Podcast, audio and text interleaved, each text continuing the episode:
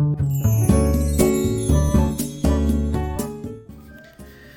い、おはようございます。愛知県岡崎市のオーラムという一人サロンで美容師をしてます。カナダと申します。このチャンネルでは一人サロンオーナー様やこれから美容師を、えー、一人サロンの絵を、えー、するかもしれない美容師様のお役に立てそうな情報や大人の女性の美容のこと髪のことなどを毎朝7時に配信しています。はい、えー、今日はですね、えー、基本は大事なんだけど本当の楽しさはその基本を、えー、超えた時にしかわからないというお話をしようと思います。えー、まあ、これは何の話かというと、えー、カットの技術の話になるんですけどあの、まあ、僕が今美容師歴約25年2 5 6年になるんですけど、まあ、最近思うのがヘアカットの技術っていうものが本当の楽しさが自分的に分かってきたなと思うのがおそらくここ最近というかあのここ45年の間なんですね。まあなんか40歳ぐらいになった時にあなんか本当にそのカットの楽しさっていうのが分かってきたなっていうのを感じたんですよ。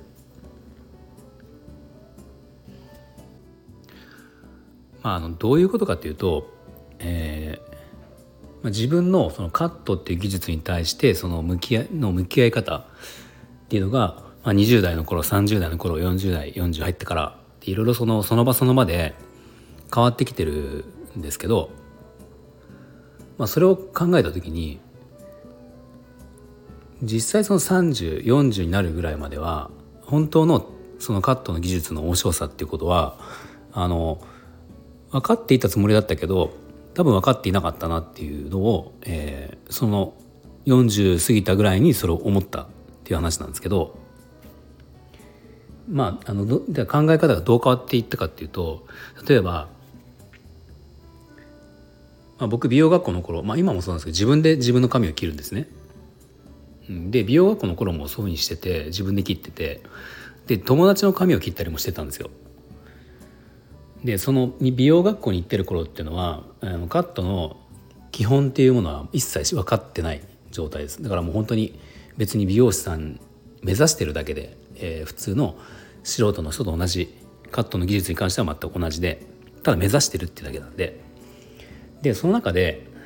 またなんかこう美容師を目指すだけあって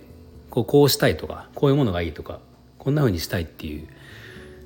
この友達の髪をこんな風に切りたいとか、まあ、その完成図の、え、理想形はあったりしたんですね。理想形があった中で、え知らえー、基本を知らない美容学生があの、まあ、試行錯誤して、まあ、切るわけですよ髪を。もちろん時間もかかるし完成度も低いだけどただまあやりたいやろうと思ってるものを、えー、目標に作ってるカットをしてるっていうのはまあ実際あってでまあその頃ってのはそんな感じか僕にとってのカットっていうのはそのそういう感じだったんですよ。でじゃあ、えー、お店に入って就職をしてじゃあ本当にあの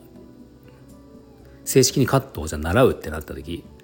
その時は、えー、その当時にいたお店の、えー、基本の技術カットのベーシックっていうものをまず講習を受けて試験を受けてあの受かってっていうふうに順序を踏んでいくので切り方が今度分かるんですよね。でその時はもうめちゃめちゃ練習をするんですよ。で練習をめちゃめちゃするから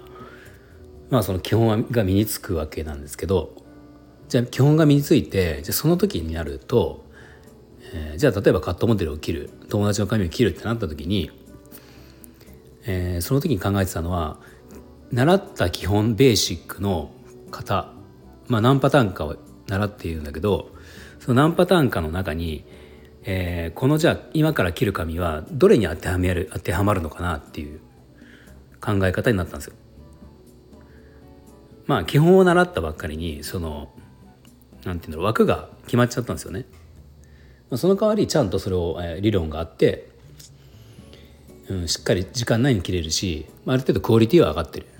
けどそのじゃあ10代20代のその美容学生の頃みたいに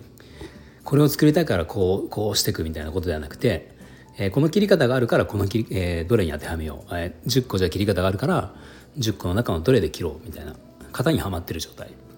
でもうそれが、えー、カット習い始めですね。でそこからある年数ある程度というかしばらくはやっぱそのカットのベースっていうものがベース、えー、ベースっていうものを元にして、えーまあ、多少のアレンジはあるにしろそれをもとにお客様のカットをしていくっていう時があってでそれを年数を重ねていくとまあ良くも悪くも慣れていくので、えー、そのねカットに困ることはなくなるというか大体のことができるようになるんですね。まあ、特に基本をしっかり教えてくれる店だったので、うん、あの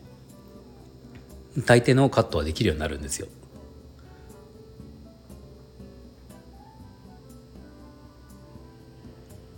でそれがその、まあ、30代で30代にもなると、まあ、その年齢のこともあるけどあの、まあ、ある程度もうベテランというかあの経験はもう10年ぐらい美容師もやってるしお客様もついてきてるのであまあここんな感じで美容師の仕事としてはもう自分的には一人前になってるなっていうように当時は思ってたんですね。でそのそこからじゃあ自分が独立をしてまたさらにこういろいろやっていく中で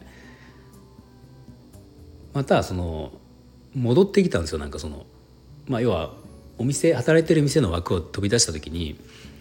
自分が切りたい感じとか自分が作りたい感じとか質感とかそういうものが具体的になってきて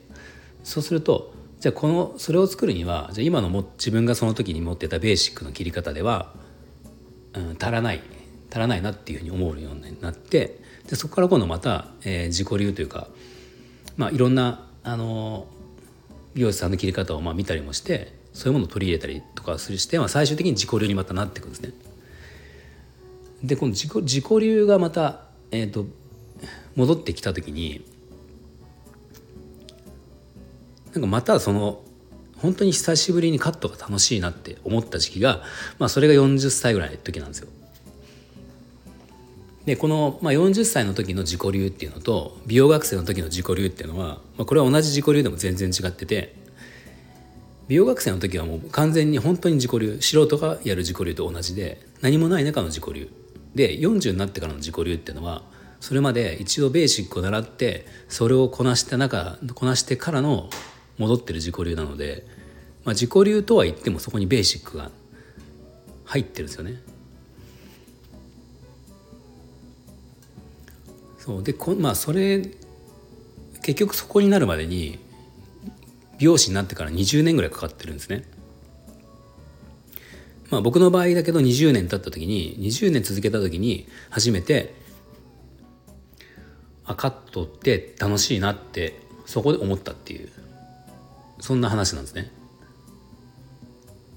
だから美容師ってあの、えかなり離職率の高い仕事っていうのはまあ有名な話でまあ、ある統計だとその9割ぐらいは辞めてしまうあの美容学校に行った人数からすると、まあ、生涯美容師をやるのって1割ぐらいっていう話をまあ聞くんですけどだからほとんどの場合はほとんどの人はその美容師になりたいカットがしたいカットが好きみたいなことで入ってくんだけどでもその仕事の楽しさを全く知らないまま辞めていく人がほとんどの仕事なんだなっていうふうに思いました。でなんかそのカットの楽しさみたいな話で今になって今だからこそ分かるなっていうことがあってまあ昔その僕が、え、カットの基本を習ってるような時20代とかその頃にまあ当時その有名な美容師さんだ有名だった美容師さんとか当時のその巨匠みたいなカットを極めたような人のそのまあ例えばヘアショーだったり、えー、動画だったりセミナーみたいなものを、あのー、見ることがあったんですよね。えー、そうするとそのその人たちが切ってる切り方ってなんかも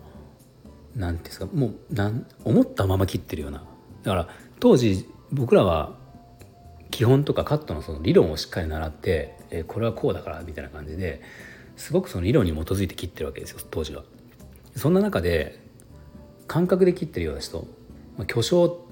とはいえ感覚で切ってるように見えたのでこの人たちってその本当にカットって上手なのかなってなんかただ思ったように切ってて有名だから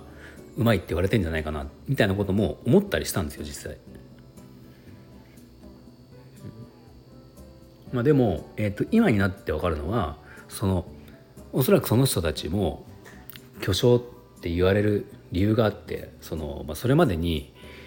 いろんな道を通ってきて最終的にやっぱりその行き着いたのが感覚まあえっ、ー、とベーシックを通ってからの感覚で切ってるみたいな、うん、っていうのがなんか今になってわかるっていう感じですね。だからまあ自分が今その域に達してるかどうか分かんないけどでもなんかそのちょっとだけ分かるようになったその人たちがやってることが何でその人たちが評価されてるかっていうのが分かるようになったっていうのがまあ本当に今自分が4040 40代後半になって初めてそう思ったなっていうお話でした。まあ、多分きっとこれは、ね、美容師の技術だけじゃなくていろんな仕事もおそらくそうなんでしょうね多分基本っていうのは大事なんだけど、まあ、基本をその身につけて自分のものにして、えー、それを超えた時にまた何か見つかるっていうのは多分そのどんな仕事でも技術でも、まあ、あるんだろうなっていうふうに思いました。はい、では今日の内容が、えー少しでも共感していただけるようだったらいいねボタン